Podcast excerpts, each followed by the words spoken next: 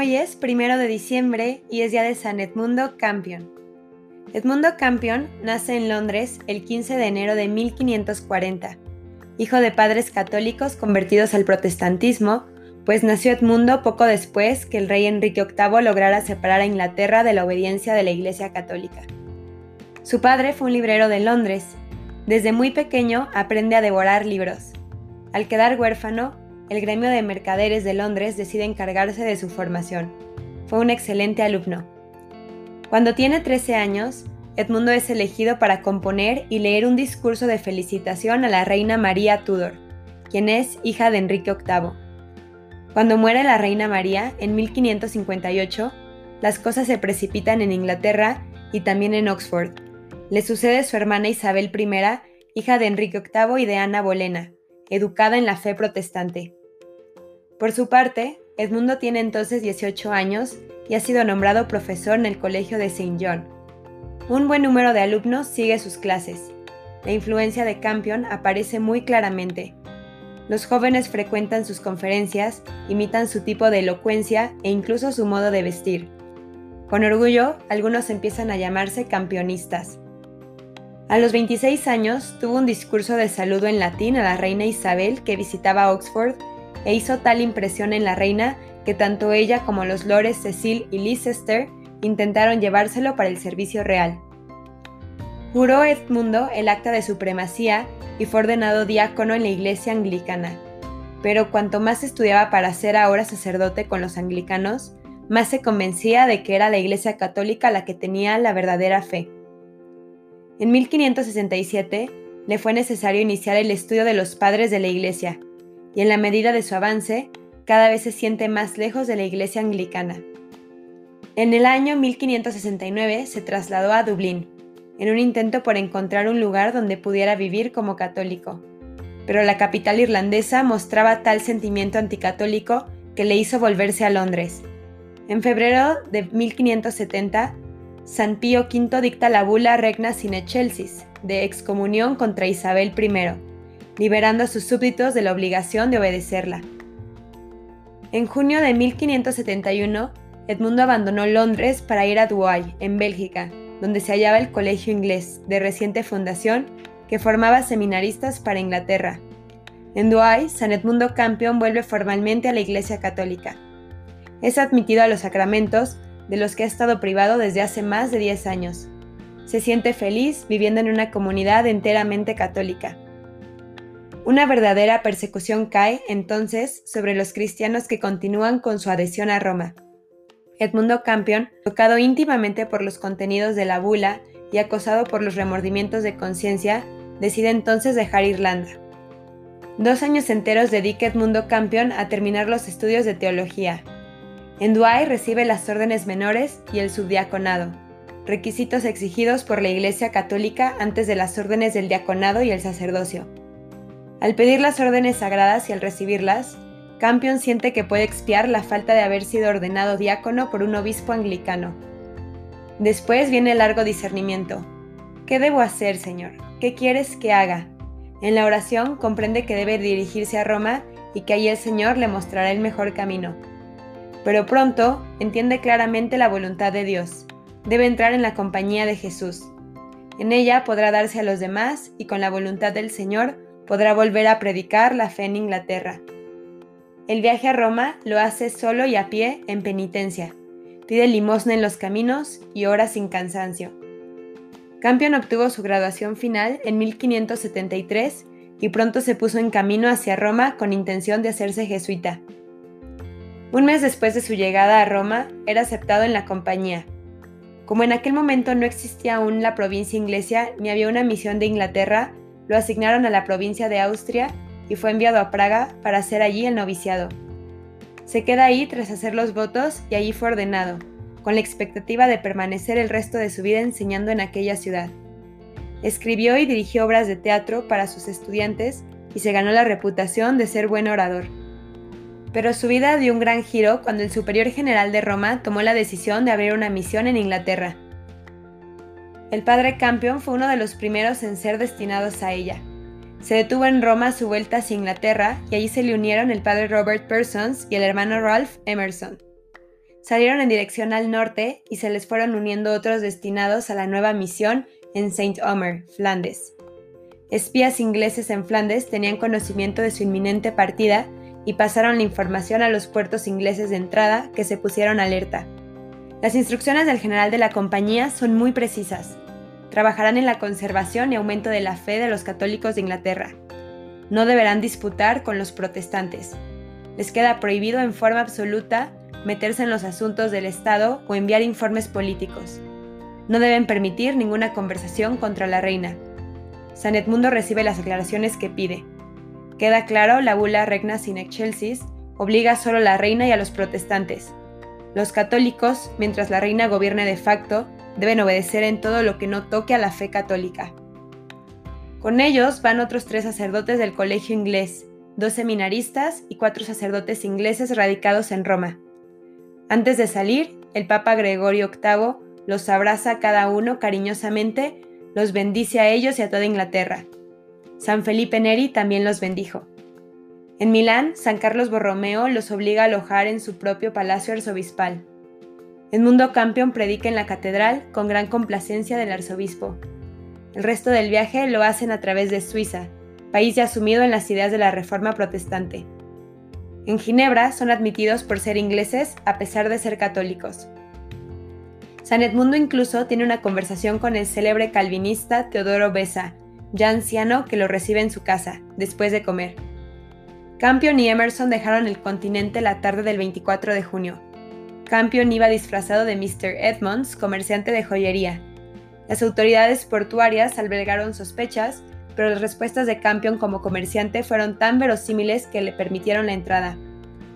Habían pasado ocho años desde que Campion dejara Inglaterra. Se quedó en Londres un breve espacio de tiempo escribiendo el manifiesto sobre su misión que ha pasado a conocerse con el nombre de Campion's Brag, el alarde de Campion. El argumento central era que la misión era religiosa, no política. Estaba también escrito y con tal potencia que se hicieron copias a las que se dio amplia distribución para confirmar a los católicos en su fe. Viajó por muchas ciudades, se quedaba en alguna casa de católicos una o dos noches o visitaba otras familias que tenían empleados católicos. Normalmente llegaba de día, predicaba y oía confesiones por la tarde y por fin celebraba la misa por la mañana antes de salir para su siguiente destino. Seguía escribiendo y compuso un libro dirigido al mundo académico titulado Diez razones, que daba argumentos probatorios de la verdad del catolicismo y de la falsedad del protestantismo. A finales de junio de 1581 ya estaba impreso. Muchas de las 400 copias que se imprimieron se colocaron en los bancos de la iglesia de Santa María de la Universidad de Oxford. Campion era todavía lo suficientemente conocido como para que el libro fuese leído con avidez. El 16 de julio de 1581, el padre Edmundo Campion es detenido en el castillo de Leaford. Pusieron a Campion en una celda tan pequeña que no podía ponerse de pie ni acostarse. Es traicionado por Jorge Elliot, quien se ha hecho pasar por católico. San Edmundo no guarda rencor alguno al traidor. Requerido por él, sonriendo le dice, Dios te perdone, Jorge, y yo te perdono. Si te arrepientes y te confiesas, yo te absolveré, pero tendrás que hacer penitencia.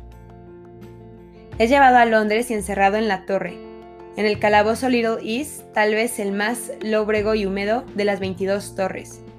Allí pasó el primer tiempo. Por expreso deseo de la reina Isabel, es llevado a su presencia el cuarto día. ¿Me tienes por verdadera reina de Inglaterra? Sí, Majestad. Te ofrezco la vida, la libertad, bienes de fortuna, grandeza y honores si prometes servirme. La respuesta de San Edmundo es muy rápida. Soy su vasallo, mi reina, pero soy católico. Por último, la reina le dice, En ti no hay otro crimen que el ser papista. Esta es mi mayor gloria, le contestó Campion. Lo llevaron nuevamente a prisión. Se le dio un trato muy humano para ablandarlo le dicen que su conversión al protestantismo lo llevará al arzobispado de Canterbury.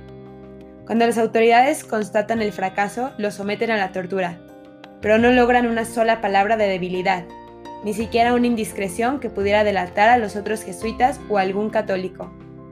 Destrozado por los tormentos, días después, lo hacen disputar con los mejores teólogos protestantes. San Edmundo Campion hace un gran esfuerzo, muestra serenidad e incluso amabilidad con todos Con un dejo de humor les dice no estar en las mejores condiciones para sostener una discusión teológica, pues está recién torturado. Y sin embargo, con verdadera sabiduría, expone muy bien los argumentos. El conde de Arundel, protestante, hijo del duque de Norfolk, presente en las disputas y convencido por Campion, decide volver a la fe católica. Merecerá más tarde dar su vida por la fe. El gobierno decidió que debía ser ejecutado, pero necesitaba una acusación más sólida que la de ser simplemente sacerdote católico. El 14 de noviembre llevaron a los sacerdotes a Westminster Hall, donde le presentaron cargos de haber conspirado contra la vida de la reina, de haber instigado una invasión del país por parte de fuerzas extranjeras y de haber entrado en Inglaterra con la intención de fomentar una rebelión de apoyo a los invasores. En este juicio, seis días más tarde, pidieron a Campion que levantase la mano derecha y pronunciase un juramento. Era incapaz de hacerlo por la tortura reciente, de modo que otros de los sacerdotes tuvieron que hacerlo en su lugar. Campion intentó defender a todos los sacerdotes señalando que su motivación era religiosa y no política, pero todos fueron declarados culpables de alta traición y condenados a ser ahorcados, arrastrados y descuartizados. Ellos, al escuchar la sentencia, entonaron el Te Deum. Recibió la visita de una hermana facultada para hacerle el último ofrecimiento de libertad y de grandes beneficios, a condición de que renunciara a su fe. También lo visita Jorge Elliot, quien lo entregó y le dijo, Si yo hubiera pensado que habías de sufrir algo más que la prisión, yo nunca te hubiera acusado. En ese caso, le contesta con humor Campion, le suplico en nombre de Dios que haga penitencia y que confiese su pecado para gloria de Dios y salvación de su alma. Y ante el temor manifestado por Elliot por las posibles represalias católicas, le agrega, está equivocado si cree que los católicos llevan su odio y su ira hasta la venganza. El carcelero de San Edmundo Campion, presente en la entrevista y en otros sucesos más, se conmovió de tal modo que se hizo católico. El 1 de diciembre de 1581 sufre el martirio en compañía de San Alexander Briand y de Ralph Sherwin, sacerdote católico. Lo sacan de la torre. Ha llovido durante varios días y ese día no es la excepción. Una gran multitud se ha agolpado a las puertas. San Edmundo, con una sonrisa, los saluda a todos. Que Dios los salve y los haga buenos católicos. Lo atan a una rastra tirada por un caballo. A él y a Brandt los arrastran lentamente por la lluvia y el barro hasta llegar a Tyburn. Al pasar por el arco de Newgate, ve una imagen de la Virgen María que se ha salvado de los martillazos y la saluda cariñosamente el santo. En el camino, un católico le enjuga el rostro salpicado de lodo y suciedad. San Edmundo le dijo, Dios te premie y te bendiga. En Tyburn, San Edmundo subió a la carreta instalada bajo la horca. Él mismo se pone la soga alrededor del cuello, entonces pide utilizar el derecho que le otorga la ley de decir unas palabras. Soy inocente de las traiciones que me han acusado. Soy católico y sacerdote de la Compañía de Jesús. En esta fe he vivido y en ella quiero morir. Entonces le gritan que pida perdón a la reina. ¿En qué la he ofendido? Soy inocente. He rezado y rezo mucho por ella. Un cortesano le exige que diga por cuál reina reza. Por Isabel I, su reina y la mía, a la que desea un largo reinado tranquilo y feliz. De inmediato dieron orden de retirar la carreta que estaba bajo sus pies, y San Edmundo queda colgando. No se sabe si estaba muerto o inconsciente, pero acto seguido cortan la cuerda que lo ata y el carnicero lo descuartiza. Entre los presentes, en primera línea, está Enrique Walpole, un joven de familia católica pero inclinado a la reforma, Tan cerca está que un poco de sangre le salpica el abrigo cuando el carnicero arranca las entrañas de Campion y las arroja al caldero de agua hirviendo. Enrique Walpole se conmovió profundamente, tanto que decidió poco después cruzar el mar y ordenarse sacerdote en la compañía de Jesús. Trece años más tarde morirá del mismo modo que San Edmundo, en el caldazo de York.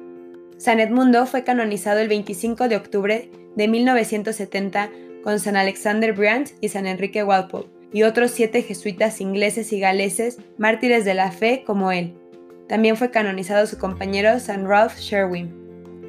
Pidamos a San Edmundo que interceda por nosotros para que Dios nos dé la gracia de amarlo a él y a su iglesia única y verdadera, tanto como San Edmundo Campeón, y que nuestra vida sea un testimonio de amor y fidelidad. Amén. San Edmundo Campeón, ruega por nosotros.